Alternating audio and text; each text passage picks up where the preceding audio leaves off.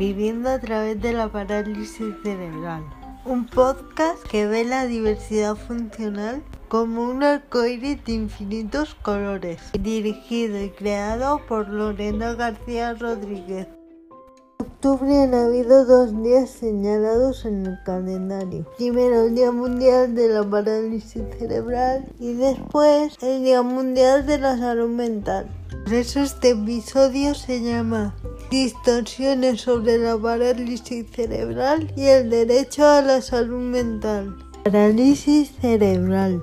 Muchos pensaréis, con ese nombre hay poco que hacer, pero nada más lejos de la realidad. Todo depende del daño que se produzca en el cerebro y en la zona que afecte. Puede que haya personas con problemas cognitivos y de comunicación o sin ningún problema a nivel de autonomía. Al contrario, el que es mi caso, sin problemas cognitivos ni en la comunicación, pero dependiente a nivel de autonomía en las actividades de la vida diaria. Pero eso no quiere decir que no podamos tener una vida plena. Este año el Día Mundial de la Parálisis Cerebral quiere reivindicar la importancia y también la necesidad de apoyos, tanto a nivel personal como de recursos, para las personas que tienen una discapacidad severa.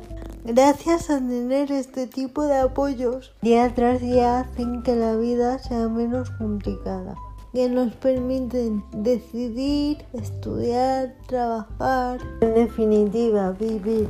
Porque aunque necesitemos de ayuda, algo que siempre me gusta poner en valor es Muchísimas personas con parálisis cerebral no estamos paralizadas. Somos inquietas y mucho más que con dificultades al caminar o una persona en silla de ruedas. Y por encima de todo, somos felices tal y como somos y con la vida que tenemos. Por otro lado, pero no menos importante, quiero hablar sobre salud mental. Normalmente cuando se habla de salud mental, lo primero que nos viene a la cabeza es la depresión, la esquizofrenia, ser bipolar, y siempre se muestra como algo negativo. Pero en realidad la salud mental abarca mucho más.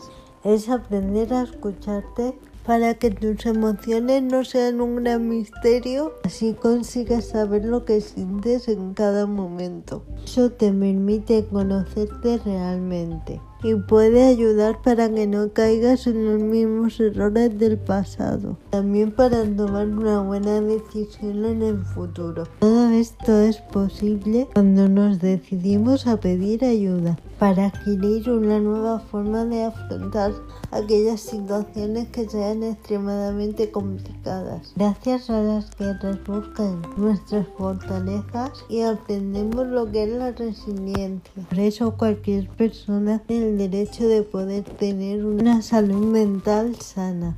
Ya me despido, pero antes de terminar, una nueva moraleja para crear conciencia. La felicidad no es la ausencia de problemas es la capacidad de tratar con ellos. Os recuerdo que tenéis disponible mi blog en todas mis redes sociales. Podéis escuchar el podcast los jueves cada dos semanas a través de las plataformas de Spotify e iVoox.